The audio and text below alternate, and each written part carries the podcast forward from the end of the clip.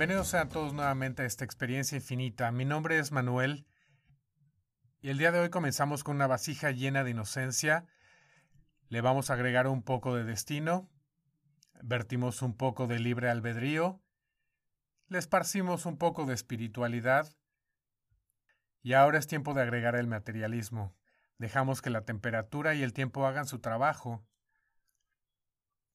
Y distraídos por la vida diaria, no nos percatamos que el materialismo empieza a llenar el espacio faltante, creemos que necesita más y agregamos más materialismo y más materialismo. Distraídos no nos damos cuenta que el materialismo comienza a desbordarse, alcanza las llamas y una chispa divina alcanza nuestra poción y en un momento explota nuestra realidad proyectándonos a un momento místico donde el vendaje que llevamos en los ojos desaparece y todas las cosas se presentan como son. Nuestro propósito. Eso es lo que hemos encontrado. Una vida espectacular. El regreso al inicio primigenio. Deseo de todo corazón que la historia de Paola le ayude a cada uno de ustedes a volver a llenar su contenedor de fe y de esperanza. Busquen un lugar cómodo, recuéstense, tómense un vaso de nuestra poción y sumérjanse con nosotros en la increíble historia de Paola Ambrosi. ¿Cómo estás, Paola? Mucho gusto. Bien, mucho gusto. Muchas gracias por aceptar la invitación y gracias por estar aquí con nosotros. Muy contenta, Manuel. Pues platícame. Pues mira, por casualidad, escuché una de las entrevistas que tienes y me pareció súper interesante tu camino de vida porque abarca muchísimas cosas, muchísimos temas que siento que le pueden ayudar a, a mucha gente, que pueden estar atorados o pueden estar buscando una guía en muchas áreas, desde sus relaciones, su cambio de paradigma, su despertar del ser, el avanzar. Me quedé impresionado con todo lo que has pasado, la verdad.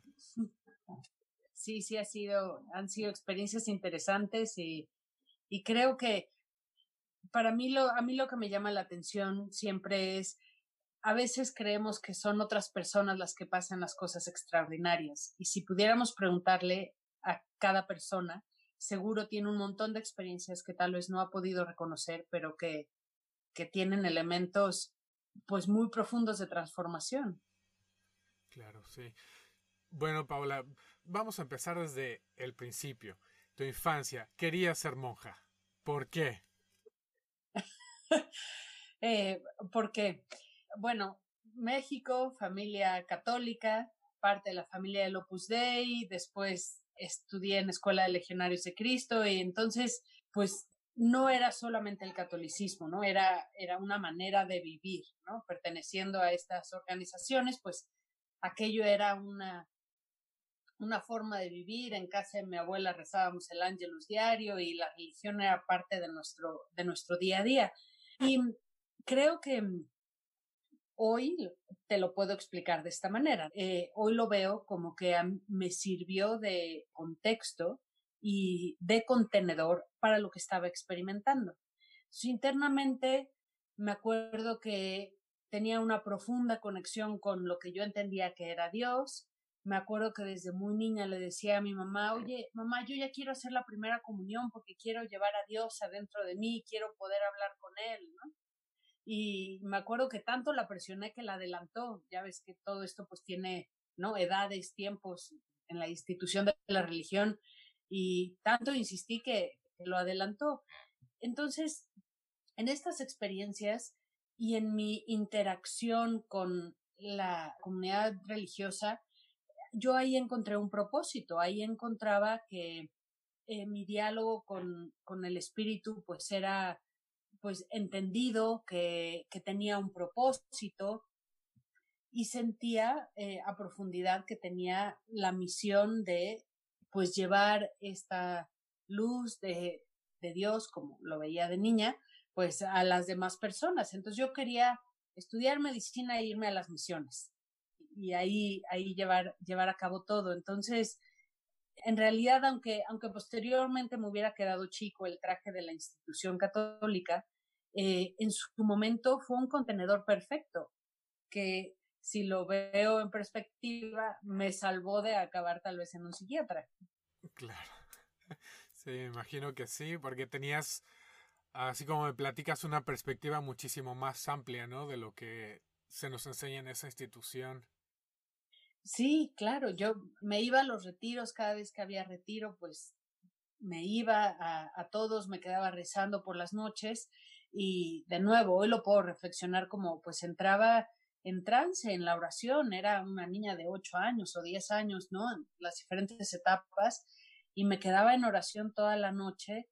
Eh, bueno, hubo experiencias muy profundas, en una, una muy profunda haciendo en esta ritual que es la exposición de, la hostia consagrada, ¿no? Me quedé haciendo la guardia de la noche y en el rezo comencé a sentir cómo todo el cuarto se iluminaba de blanco y cómo el Cristo que estaba en la parte de atrás del altar se empezaba a bajar de la cruz y empezaba a hablarme, ¿no? Y llegó, lo sentía sentado a mi lado y, y, empezamos a tener un diálogo y yo lo vi normal. En aquel momento no me espanté, no sentí, está pasando algo raro. Era una niña, yo, yo decía, no sé, no, no, no comprendía que eso fuera normal. Y me acuerdo cuando acabó toda la experiencia, ir corriendo, corriendo a buscar a una de las monjas que, que era eh, pues como la que, la que más estaba conmigo y feliz de la vida decirle, ¿qué crees? ¿Qué crees? Bajó Jesús y me vino a hablar y me dijo esto y esto. Y hoy recuerdo su carita de sorpresa y me acuerdo que se le escurrieron las lágrimas y me decía, Pablo, es que tienes un gran corazón. No te habían implantado los estigmas, ¿no? Esas ideas limitantes. Y bueno, ¿y qué fue lo que pasó? ¿Por qué no llegaste a ser monja? Pues ya en su momento, recuerdo que, como te digo, tenía la inquietud de hacer medicina y yo decía, pues médica y en las misiones, pues eso va a ser una maravilla, ¿no? Era mi sueño. Y era momento en donde las monjas me pedían que ingresara yo ya pues como al, bueno, en estas congregaciones no es tal cual un convento, pero bueno, que me fuera con ellas a, la casa y acabara mi último año de preparatoria ya, ya con ellas. Y pues, sin embargo, mi, mi inquietud de, de, de, estudiar y de ir a la universidad sí era, era muy fuerte, ¿no? Entonces recuerdo estar con la directora espiritual y decirle, oye, a ver, no es que no quiera, pero quiero empezar el propedéutico de medicina, quiero ingresar a la universidad y, quiero completar esto porque voy a ser mucho más útil para Dios, ¿no? Si, si estoy preparada. Y no sé por qué, en aquel momento mi director espiritual me dijo, Paola, esto es muy simple. O Dios o la ciencia, no puedes tener las dos cosas. Y eso me hizo cortocircuito, Manuela, adentro. O sea, fue como, ¿de qué me estás hablando? ¿Cómo que Dios o la ciencia? Si son la misma cosa. ¿No? Y es de, no, la ciencia es del demonio, va en contra de Dios y o eliges tu vocación o eliges la ciencia. Fue tal el shock interno y la incongruencia de lo que me estaba diciendo que no sé cómo, la recuerdo como el primer momento en donde creo que empecé a, ejercer mi voz y a decir no, Hasta ese momento todo era sí, sí, sí, y aprendí a decir no, no estoy de acuerdo, y me levanté y le dije, pues, pues entonces elijo la ciencia, porque no me hace sentido lo que me estás diciendo. Y cerré la puerta detrás de mí con lo radical que soy, y pues no, no, no di marcha atrás, ¿no? Me metí a estudiar medicina. Wow. Está difícil tomar una decisión así tan tajante. Y bueno, ¿qué pasó después? Vamos a, tu relación, un novio que tuviste. Eh, bueno, pues después, evidentemente, yo estaba perdidamente enamorada de, este chico, que claro que las monjas me decían que eso iba en contra de mi vocación en su momento, pero pues a la hora que se me abrió el mundo, entre estudiar medicina, descubrí que había mucho más allá de la cajita pequeña en donde había vivido hasta estos años. comencé con esta pareja y bueno, nos fuimos a vivir juntos, lo cual fue un caos y acabó de, de crear mi ruptura no solo con la religión, sino con toda la familia. Y pues fueron años en donde tuve que aprender quién soy, qué quiero de la vida, qué pienso, ¿no? Entré en una confusión muy grande por no saber, pues, quién era. Estaba apenas descubriendo un mundo afuera de el contexto en donde había vivido y ahí comencé, eh, pues curiosamente su mamá fue un gran catalizador y comencé a explorar temas de budismo, temas de energía, de reiki, de yoga, de tai chi y me pareció fascinante. Todo me empezó a hacer sentido, empecé a encontrar otro tipo de contextos que me ayudaban a comprender mis experiencias, que las ampliaban, que me ayudaban a profundizar y pues ahí, ahí continuó todo mi vida y ese matrimonio fue el que me llevó a, vivir a Europa. Eh, por él nos fuimos a, a vivir a, a, España y ya ahí en mi profundización en budismo y en el yoga fue que encontré por casualidad, porque no es que lo hubiera estado buscando, el, a, Stan Grove y todo lo que era la psicología transpersonal. Ok. Antes de que llegaras con, con Stan Grove, hubo un evento que fue muy decisivo en tu vida. Algo que te dijo, el camino es para allá y para allá vas. ¿Qué fue lo que pasó? esta experiencia, en cuestión de, biografía, fue posterior un poquito a, a estas decisiones. Y sí, en el 2004, eh, en todo este tiempo me ganaba la vida vendiendo maquinaria industrial. Después de haber dejado la carrera de medicina, vendía maquinaria en México. Después llegué a, trabajar en la fábrica directamente que producía la maquinaria en Cataluña y, y claro, me ganaba la vida pues tal vez como cualquier otro ser humano. Entonces, pues en aquel momento estaba yo en un momento profesional muy bueno, eh, habiendo conseguido todos los logros o retos del mundo occidental y al mismo tiempo estaba totalmente vacía. Y tenía una, una cita en el País Vasco en donde íbamos a cerrar un contrato bastante grande y eh, era un reto, me tocaba a mí ir a cerrarlo y bueno, pues eso ocurrió, fui, cerré el contrato, eran eh, una gran fábrica, eran varios millones de, de euros en cuestión de, de ventas y con todo eso, pues en el portafolio, recuerdo después de, que ocurriera pues la comida, la firma y todo lo demás, llegara en, en la noche a mi hotel y sentirme totalmente vacía, ¿no? Decir, ¿qué está pasando con mi vida? ¿Qué estoy haciendo de mi vida? Esto, esto no puede ser todo, todo lo que hay, ¿no? O sea, el, dinero, ¿qué más da? El, el, poder desempeñar como profesionista, ¿no? ¿Qué, qué más da? Eh, esta relación en la que estaba en este momento se había terminado. Había dejado atrás este, aquel matrimonio, entonces me encontraba pues soltera, si hubiera querido, hubiera podido entablar cualquier otra relación. Y ese, ese contraste fuertísimo de decir, de acuerdo a, lo que el mundo está dictando, pareciera que tengo mucho éxito, ¿no? que he conseguido todo lo que he querido, que tengo mi libertad, que tengo dinero. Sin embargo, no tengo nada de lo que realmente deseo. Lo que he deseado siempre es eso a lo que yo le llamaba la, la vocación. Entonces, en este vacío in, interno, paso la noche, recuerdo eh, haber pasado la noche pues llorando y rezando y diciendo, si eso es la vida, no la quiero.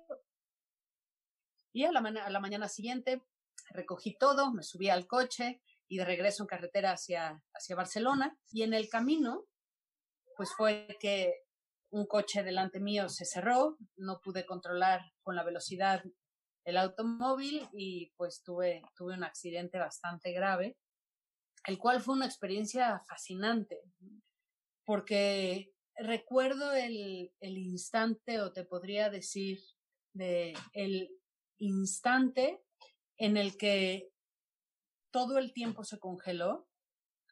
Recuerdo el pensamiento y la voz de mi papá, no pises el freno, ¿no? Internamente, si pisas el freno, ya perdiste el control, pero mi respuesta automática fue pisar el freno, sentir el volantazo, sentir la fuerza de, del volante sin control en las manos y en ese instante salirme de mi cuerpo, ¿no? Eso fue lo último que recuerdo en cuerpo físicamente y después vi todo el accidente parada en la carretera y yo estaba pues parada en la autopista y veía mi cuerpo adentro del coche y veía todo lo que le estaba ocurriendo al coche, ¿no? Como dio vueltas, cayó de cabeza, cayó sobre la valla del, de la carretera y pues se deslizó, ¿no? Llevándose la valla de la carretera varios, varios metros hasta que paró y había caído de mi lado, ¿no? Pero lo, lo fascinante era, yo estaba observándolo todo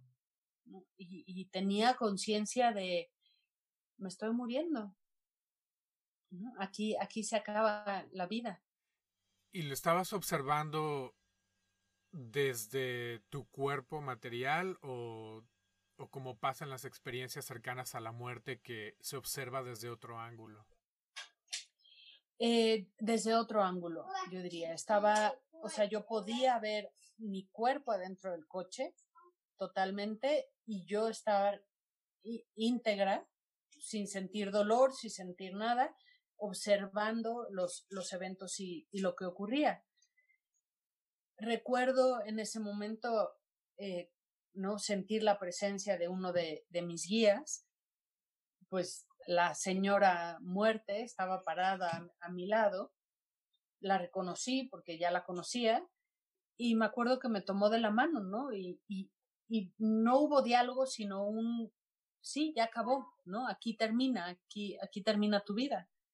Y empezar a sentir una paz inmensa, no, no, no te lo puedo describir. Fue, pues fue una experiencia hermosísima porque fue empezar a, a sentir que flotaba, que se disolvía cualquier tipo de tensión o angustia mental, emocional, espiritual, y era un espacio de absoluta tranquilidad. Y desde ahí empecé a ver cómo mi cuerpo, aún atorado en el coche, se iluminaba de luz y yo le empezaba a decir adiós, ¿no? Y le decía adiós, Paola, ya terminamos, muy bien, y volteaba a ver el lugar en donde choqué, fue en, un lugar atravesando Zaragoza, que es muy desértico, y lo que había en la autopista era un desierto y voltear a ver el desierto y decir, me voy, ¿no? Y empezar a querer caminar hacia, ese vacío de la mano la muerte. Y ahí en ese momento de, de paz, de alegría, de calma, fue en donde escuché internamente lo que yo diría que eso como yo reconozco, la, la voz de Dios, ¿no?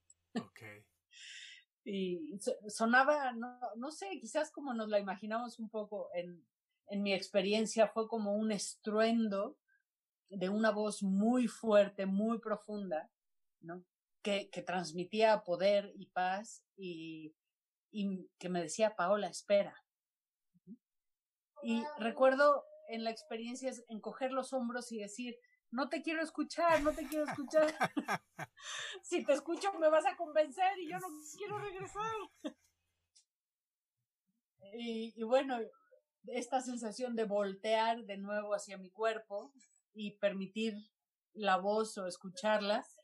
Y ahí se comenzó a desatar una experiencia hermosísima en donde, pues, me decía, tú veniste al mundo a servir, ¿no? Eso que sentías desde niña es mi presencia y aquí estoy y eso es lo que hay a esto veniste. Si decides regresar, eh, ahora toca el desarrollo de, de, tu destino y el desempeño de, de tu destino. Y recuerdo que yo le respondía y le decía, pero no tiene caso. ¿no? Ese es el planeta Tierra, son los seres humanos, no quieren saber de amor, no les interesa amar. Y no, la voz me, respondía, sí, lo entiendo, pero justo a eso vienes. Justo vienes a recordarles que el amor existe y vienes a enseñarles cómo amar. Y yo discutía y le decía, pero no quieren escuchar. Y ahí estábamos en la conversación. Recuerdo haber tenido visiones muy claras de cómo se desenvolvería mi vida después de esa experiencia, si decidía regresar, hasta que llegó el, el argumento estrella de, de, la voz de Dios. Lo recuerdo con, con cariño y con gusto porque habiendo sido una vendedora nata todo este tiempo, pues es como si hubiera estado negociando con, con un cliente, ¿no? Un, un acuerdo de, maquinaria. Y entonces eh, e, esta voz me dice, a ver, vamos a ver, estás ahorita lista para morir y lista para irte, me estás escuchando, esto es real, sientes paz, sí, sí, sí, ahí está la muerte, la tienes de la mano, ya acabaste, está bien, te puedo decir. Sí, ok, y eso es lo que quiero. Muy bien. Eso quiere decir que ya tienes prueba. Siempre me emociona cuando lo digo, que tienes, que tienes la prueba de que esto es real, de que yo soy real, de que el espíritu es la verdadera realidad. Ahora ya lo sabes. Ya no es una cuestión de fe ciega, es conocimiento. Sí, ok, regresa y en el momento en el que quieras volver a salir, me lo dices y te vas. Ya sabes que sí existo. Te puedes ir cuando quieras. Y claro, ante ese argumento, ¿qué le iba a decir? Claro, ese chantaje espiritual. Dios mío. Exacto. Entonces, claro, ahí dije, ok, sí. Me dijo, vamos, inténtalo, no, no, no, no pasa nada. Y, en el instante en el que en mi corazón accedí, en, mi entendimiento accedí a decir, ok, sí, tienes razón, va, me aviento. En ese momento recuerdo haber abierto los ojos en mi cuerpo, estar atorada dentro del coche estaban ya cortando el, el auto, había ya ¿no? bomberos, paramédicos, y había un paramédico que me estaba hablando. Y entonces, con absoluta claridad en ese regreso de mi conciencia a mi cuerpo, eh, recuerdo empezar a escuchar su voz a través de mis oídos físicos, entender las palabras, era, me escuchas, me escuchas, ¿cómo te llamas? ¿no? Y, y poderle responder, sí, Paola, soy Paola. Y yo le pregunté, ¿quién eres? Y lo que yo recuerdo, no, no lo he podido corroborar, pero yo recuerdo que él me contestó, me llamo Ángel. ¿No? Y claro, en el trip que yo traía, pues aquello me pareció mandado de Dios, ¿no? Claro. y, y decir, ah, ok, Ángel. Y me decía, vas a estar bien y yo tener la confianza de sí, sí, estoy en tus manos, estoy bien, ¿no? Estoy en las manos del ángel que me tiene que cuidar y haber perdido la conciencia, ¿no? Y ya recuperé la conciencia en el hospital. Ok, antes de seguir, aquí hay dos cosas que, que quiero tocar. Una, cuando estuviste fuera de tu cuerpo, ¿hay alguna información que pudiste corroborar después de la situación? ¿Viste, no sé, que alguien tuvo una conversación y la pudiste corroborar mientras estabas inconsciente o alguna persona o algún suceso? Eh, de manera inmediata, no, pero en los hechos que ocurrieron posteriormente, yo, mm, cuando abrí los ojos en el hospital, eh, estaba como una visión de una, un mal sueño mi ex marido y mi jefe, ¿no? Oh. y entonces, claro, aquí fue como, oh, Paula, muy mala decisión, ¿no? Mundo equivocado. Pero bueno, no, en realidad se portaron muy bien y, y demás. Pero fue curioso. Y recuerdo, en, desde el momento en el que desperté, les dije, me voy a ir a Irlanda. Ajá.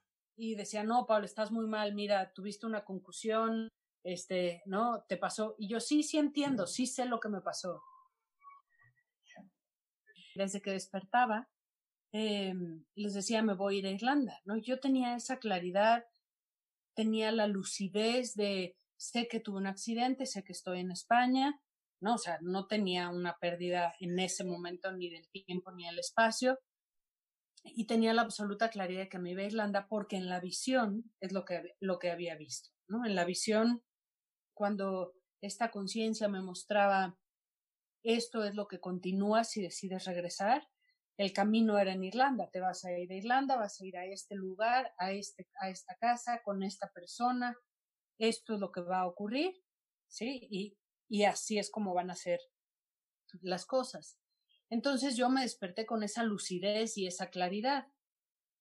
Y en cuanto me pude salir del hospital y, y, estaba en casa, en recuperación, me puse a buscar, me puse a buscar las, las cosas que, que había visto y puse Irlanda, la diosa Tara, que era con la que estaba trabajando, que era el otro mensaje, es la madre Tara, es la que te llama.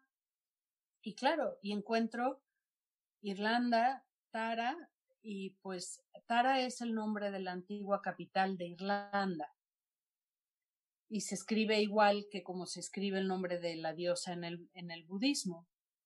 Entonces, a la hora de ver esto, dije, wow, qué, qué curioso, ¿no? Eso fue, yo nunca había estado en Irlanda. Entonces dije, bueno, pues, está clarísimo, ahí tengo que ir. Eh, y después, a la hora de buscar eso, encontré también el, en el Internet, el siguiente link que había era esta casa de retiros que estaba cerca de la capital, la antigua capital de Irlanda. Y a la hora de verla, en la foto la reconocí. Dije, eso es lo que vi en, en la visión. Me metí y había un anuncio de Centro de Estudios Chamánicos, un curso de chamanismo. Dije, pues eso es lo que tengo que hacer y ahí tengo que ir. Wow. Y en cuanto pude volar eh, en avión, compré un boleto de avión, habrán pasado yo creo que mes y medio del accidente, compré un boleto de avión, me, inscribí a ese curso y aterricé en Irlanda. A la siguiente etapa. Platícame okay. qué pasa después que llegas a, a Irlanda. Ok, eh, llego a Irlanda, eh, reconozco desde que puse los pies ahí, dije, no puede ser, me siento como en casa, lo reconocía todo, es como si lo que había visto en la visión estuviera ocurriendo en tiempo real. Llegué a esta casa de, de retiros, entré y es como si ya la hubiera visto. En la visión, la, la claridad de la visión es como si ya la hubiera caminado era, es una casa antigua de estas que se llaman Old Manor Houses, ¿no? Que le pertenecían al, a los ingleses. Entonces, pues es una entrada muy larga con árboles muy grandes y todo, todo ese pasaje, los árboles, la casa, era territorio conocido. Y toco la puerta y me abre la puerta el, el dueño de la casa, que yo no sabía, pero era una persona conocida, ¿no? Era eh, Martin Duffy, eh, abre la puerta y me quedo en shock porque digo, ¿y tú qué haces aquí? ¿no? Y él también se queda en shock porque dice, no entiendo, Paola, ¿qué haces aquí? A esta persona yo la había conocido en alguno de los entrenamientos con, con Stan Grove. Él eh, se había entrenado hace muchos años con él y estaba de cuidador en alguno de los retiros y ahí habíamos coincidido y ahí nos habíamos conocido. No habíamos tenido contacto después de eso hasta este momento en donde él es quien abre la, la puerta de la casa, ¿no? Ah. Y fue impresionante, la casa es como si la conociera, los cuartos, la ubicación, era una casa que en la parte de atrás tenía pues los cuartos de servicio y los establos y demás. Había un lago y caminaba por el territorio y yo decía, aquí había un cementerio, aquí había esto, aquí había lo otro. Es como si el tiempo se hubiera colapsado y, y una sensación de haber estado en vidas pasadas en ese lugar haberlo visto todo en la experiencia mientras moría, cercana a la muerte, y ahora estarlo viviendo en tiempo real. Wow, wow. Entonces, tu experiencia con, con Stan Groff fue antes de, de, ir a Irlanda o después? Eh, fue, fue en conjunto en cuestión de la, cronología, eh, no, me casé, me fui a vivir a España. Ahí comienzo un poco con toda, toda esta parte. Encuentro la parte de Stan me divorcio y en, ese, en esa separación y en ese divorcio después, ya que estaba sola, ya estaba yo haciendo el entrenamiento de Groff, ya estaba yo en, metida en todos esos temas y ahí ocurre el accidente. Entonces, fue entre medio. Ok, eso era lo que no tenía claro. Entonces, cuando estás haciendo tu entrenamiento con Groff, estás absorbiendo toda esa información. Eso incluye los psicodélicos o los psicotrópicos o los enteógenos. Por lo que tengo entendido, tú tenías en tu mente ah, ciertas barreras. Así es. Y esto sí, hasta este momento las barreras continuaban. Yo ya estaba haciendo el entrenamiento con Grove, ya había estado en contacto con muchas comunidades chamánicas mm, y eh, pues ahí estaban las medicinas, eh, pero yo decía no de ninguna manera. Entonces, hasta este momento sí, yo podríamos decir que era virgen de, de cualquier psicotrópico. Psicotrópico. Ok. ¿Y has experimentado o has trabajado con estas medicinas? Sí. Después de eso, eh, digamos, esta experiencia, eh, algo que, que hoy no me arrepiento es que esta experiencia ocurrió en mi vida eh, antes de yo haber trabajado con ningún tipo de medicina. Entonces, te podría decir, no tenía la, el comparativo con algún viaje psicotrópico, ¿no? De, de este tipo de experiencias. Fue una experiencia para mí pura en, cuestión de, de, cómo ocurrió. Eh, y, y me da gusto porque creo que gracias a eso le pude dar un peso y una, una validez que en aquel momento necesitaba. Posteriormente, al haber trabajado con sustancias, ¿de qué me di cuenta? Las sustancias y las medicinas fueron la confirmación de lo que había leído, de lo que había estudiado, de todo lo que había acumulado en conocimiento. Ahora eran experiencias reales y eran la confirmación de todo aquello a lo que había dedicado estos años.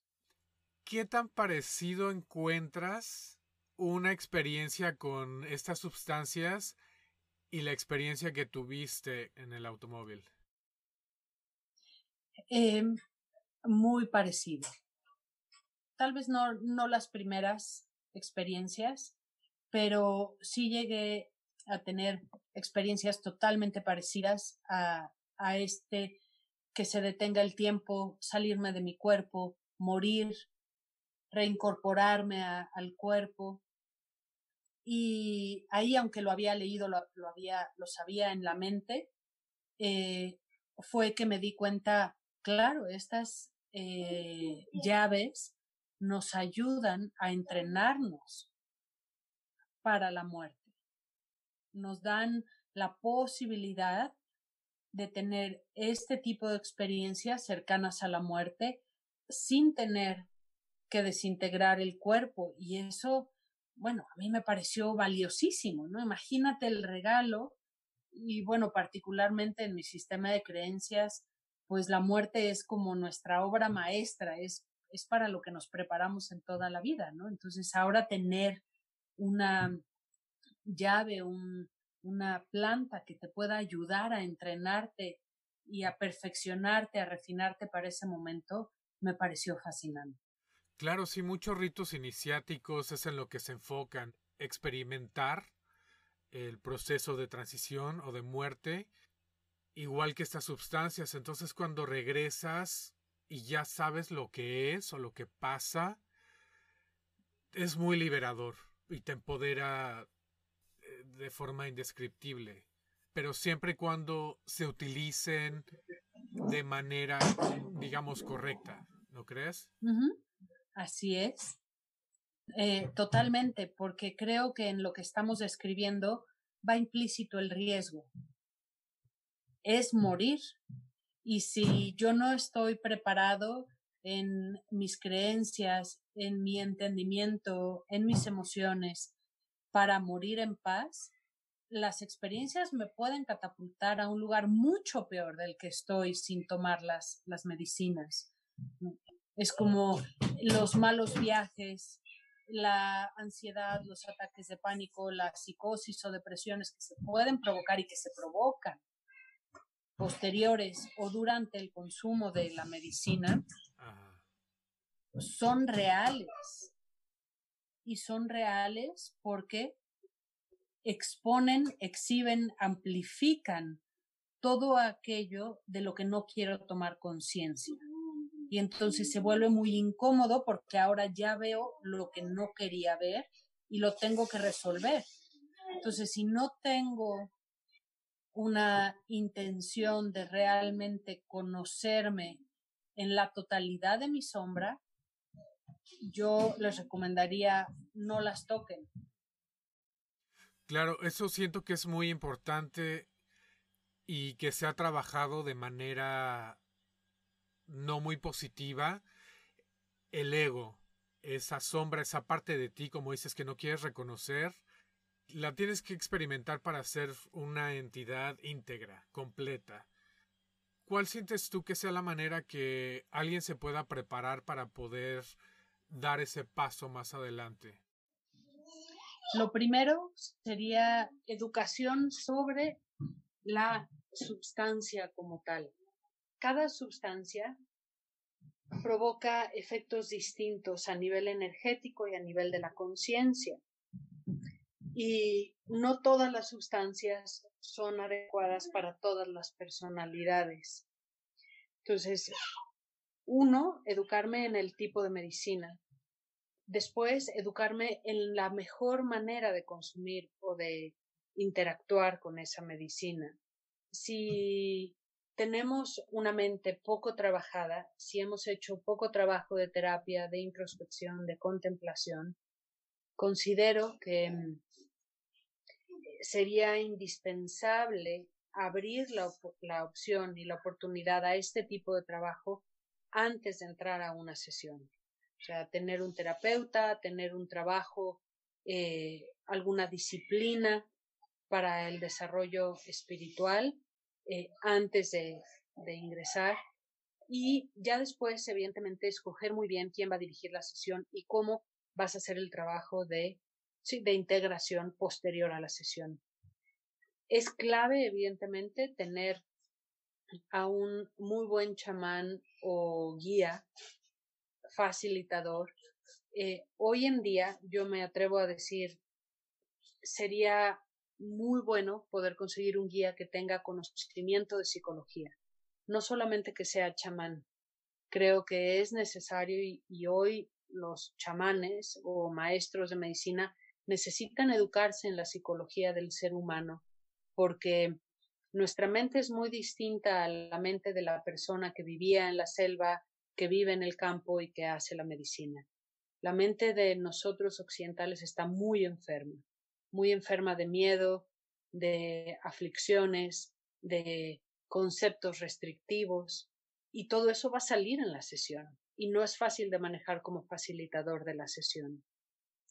Entonces, un guía responsable, saber que la medicina es fiable, eh, si sabe de psicología mejor, y la parte clave es la integración, la parte posterior tener un terapeuta o el mismo facilitador de la sesión que te va a acompañar y te va a guiar para todos los tropiezos y para poder entender y comprender lo que ocurrió durante la sesión. Esas son las partes claves. Se habla mucho de todo esto que es el, el estado interno y el estado externo, que internamente estés en un buen lugar, que externamente las condiciones sean propicias. Evidentemente esos detallitos de sentido común pues son claves también. Excelente. Lo que me está encontrando mucho es gente que está teniendo una apertura del ser, se está expandiendo su conciencia, pero este despertar es muy difícil. Si no tienes alguien cerca de ti que te guíe, cuesta mucho trabajo. Y es algo que me gustaría que, bueno, alguien como tú que ya ha experimentado esto, les pueda dar un consejo o un, algunos tips para que sepan que lo que están pasando, igual y todos lo vamos a pasar algún día, pero cómo es que lo pueden manejar ellos. Stan Grove siempre contaba la anécdota de el señor, ¿no? Imagínate que, va caminando sometido adentro de una camisa de, fuerza, eh, que se ve que se escapa del psiquiátrico, y mientras va en su paseo, se encuentra a un yogi colgado de cabeza, ¿no? Solamente con un taparrabos, en un árbol, y voltea y le dice, pero ¿cómo es posible que a mí me tengan, ¿no? En, una camisa de fuerza y tú haciendo estas locuras, ¿no? Estés aquí, no estés libre. Y la, la respuesta del yogi es, es que yo sí sé con quién no hablar. Sabiduría, total. Sí, y eso es clave. Eso es indispensable. No podemos esperar que todo el mundo esté preparado y listo para comprender nuestras experiencias. Piénsalo, si estás dormido, a nadie le gusta que lo despierten. Claro. Y cuando las personas evolucionan y empiezan a cambiar, ese proceso es intimidante porque rompe codependencias, rompen patrones establecidos, dejan de seguir las normas superficiales que ha impuesto una cultura, una sociedad, una familia, y eso atenta contra la estabilidad de la propia familia, de la propia sociedad. Entonces, no es cómodo que lleguen con esta nueva información, que lleguen diciendo ya no voy a tolerar el abuso o ya no voy a abusar. Y creo que necesitamos tener paciencia y compasión en el entendimiento de que cada quien despierta a su ritmo. Y esto que contaba como anécdota de saber con quién no hablar, lo digo muy en serio, muy, muy en serio. Hay que crear una comunidad o un círculo de personas con las que puedas hablar con claridad este tipo de experiencias y que te ayuden a integrarlas y a empoderarte porque si no, despertares espirituales ocurren dos cosas. Una, las opiniones de los demás los sofocan y esta hermosa, el hermoso florecimiento de tu corazón en esta preciosa flor lo aplastan. O bien, eh, pues acabas delante de un psiquiatra antes de que lo sabes y con un medicamento, ¿no? Y con la presión de la familia diciendo te estás volviendo loco, estás mal, estás esquizoide porque hablar con espíritus que no están materializados, viajar afuera del tiempo, ¿no? tener telequinesis, poder sanar con las manos, pues eso atenta contra la realidad material en la que la mayoría de la gente vive. Entonces estamos trayendo información que no es cómoda para los demás. Creo que hay un libro de, enorme sabiduría que seguramente la gente en este, que está involucrada en la espiritualidad ha tenido contacto, que se llama el Kibalión, el de las enseñanzas de Hermes. Y creo que lo dice muy claro, dice los, que los oídos que puedan escuchar, que escuchen, y que los ojos que puedan ver, que vean. Y creo que necesitamos mantener esa, esa prudencia en nuestras experiencias de a la gente que venga y me pregunta, eh, aquí está la información. Tal vez te puedo dar un ejemplo personal. Mm, mi mamá no conoce eh, esta experiencia a profundidad. Creo que en alguna de las últimas entrevistas mi papá le pasó un pedacito por ahí y algo me preguntó de, oye, yo no sabía que había sentido esto, pero no entendió nada de lo demás. Y, está bien. No es que yo no le quiera contar, se la conté en su momento y después me di cuenta que no me estaba comprendiendo y, demás, pero a, a, lo que voy es, no necesitamos enojarnos por eso o forzar el que nos entienda. Es quien está listo para escuchar, te va a venir a preguntar y para esa persona tus palabras van a ser medicina. ¿Cuál es la diferencia entre el Dios que experimentaste al Dios que te presentan en las enseñanzas, religiones o instituciones? Ok. La diferencia para mí es la verdadera experiencia de incondicionalidad. Todo lo que yo había podido experimentar hasta ese momento eh, en cuestión religiosa era condiciones, un Dios condicionado. Claro, mientras estaba dentro de la religión no lo comprendía, no lo veía así. Pero a la hora de salir y en todo el resto de experiencias que fui teniendo y, en, este día tan especial de mi vida, eh, la diferencia es la realidad de la omnipresencia, omnipotencia y omnisencia de la conciencia creadora y que eso es es real y en ese espacio y en esa fuerza no hay condiciones. No es de si no te levantas no te doy, eso eso no existe. ¿Qué es lo que hacen en el centro de Be Transpersonal, que es el proyecto donde estás trabajando ahora? Pues Be Transpersonal, de alguna manera, eh, lo que estamos queriendo hacer es una comunidad tanto de educación como de desarrollo de conciencia. Y tiene diferentes capas, desde un lugar físico en donde puedes ir tú e impartir tus cursos, hasta donde puedes ir y tomar diferentes tipos de, cursos, pero lo, lo valioso de ahí es la comunidad que se ha creado. Han pasado ya varias generaciones que se han ido graduando de, de estudios de lo que yo le llamo el camino medicina, de gente que se ha entrenado en esta perspectiva psicológica y chamánica eh, de, de, la vida. Y, y se ha creado una comunidad que, que, por ejemplo, en los momentos que estamos viviendo hoy de crisis, lo que hacen es, ok, ¿cómo nos ponemos al servicio? Bien, ¿cómo nos, nos apoyamos? Pues vamos a hacer cápsulas para que la gente mantenga su centro y todo, y damos el, la gente va, lo hace y da el tiempo. Eh, hay gente que necesita tal vez que comer, hay gente que necesita eh, terapia o con quién hablar y entonces hay toda una comunidad que está al servicio pendiente de las necesidades eh, de las personas.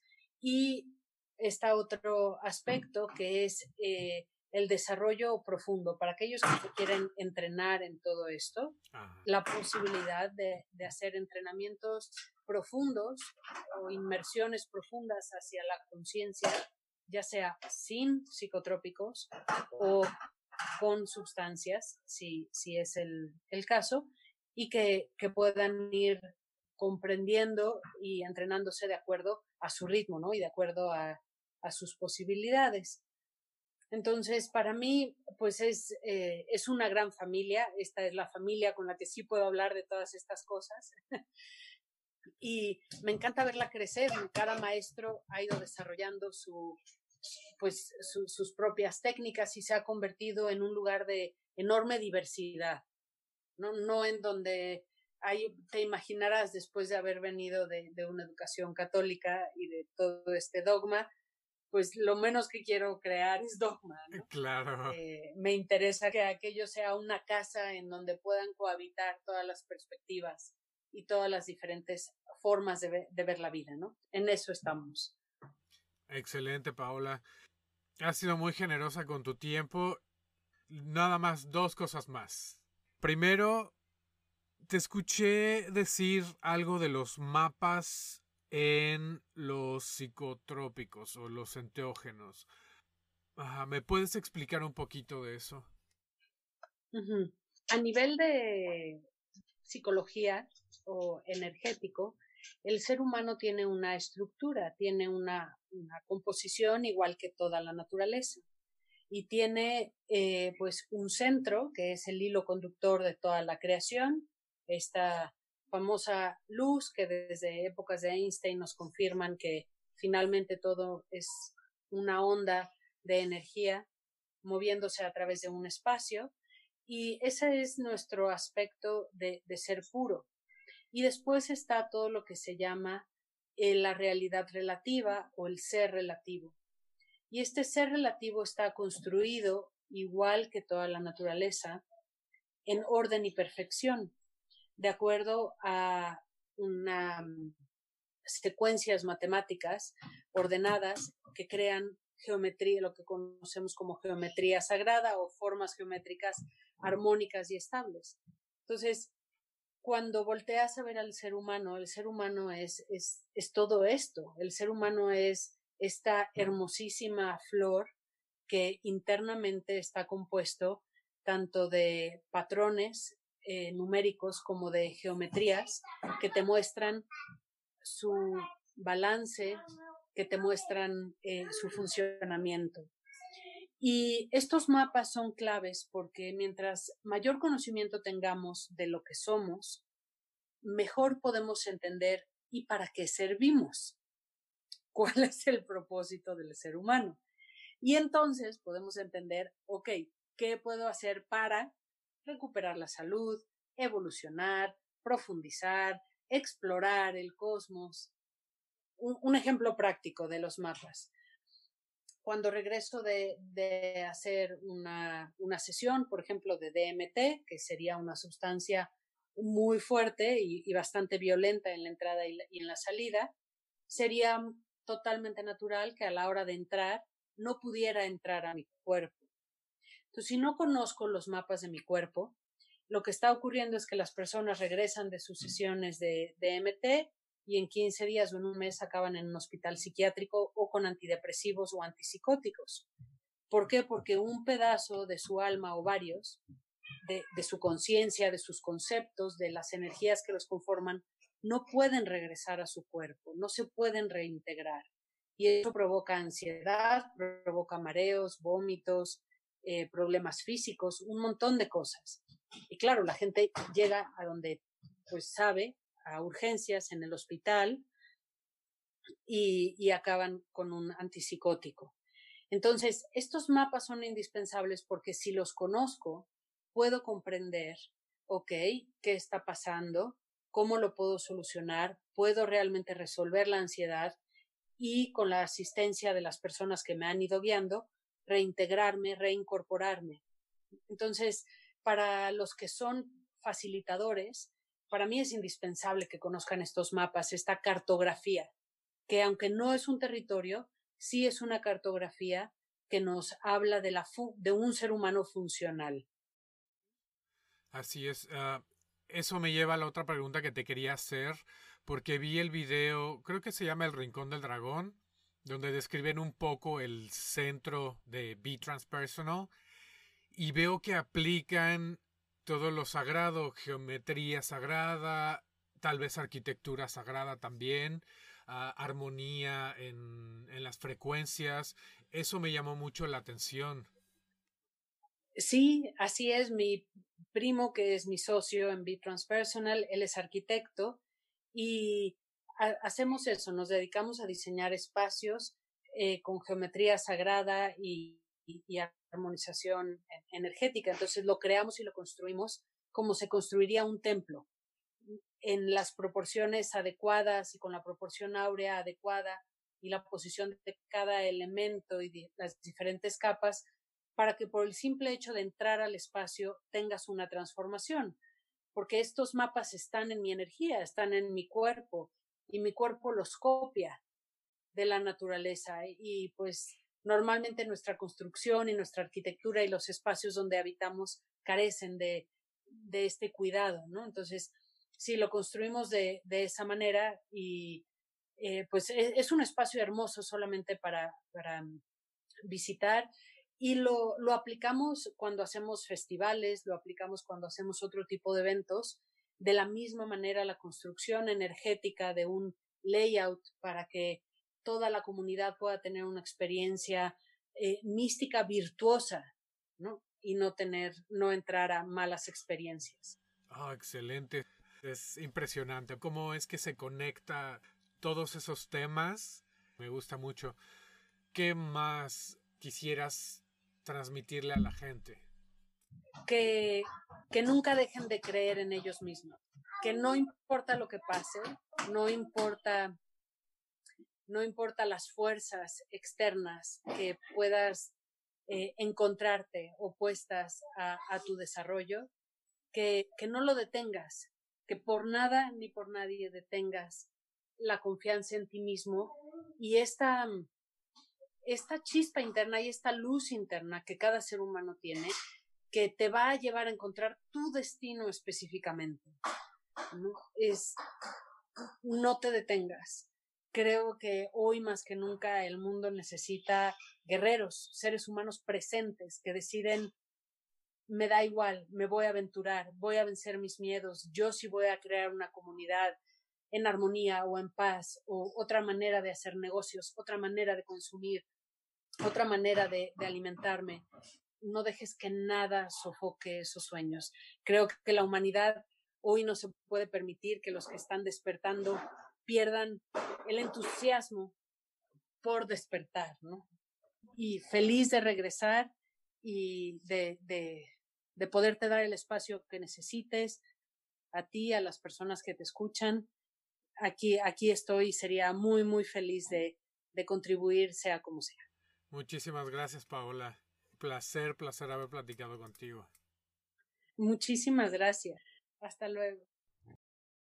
Gracias a todos por haber estado con nosotros. Gracias a Paola y a todos los invitados por compartir su tiempo y sus experiencias con nosotros.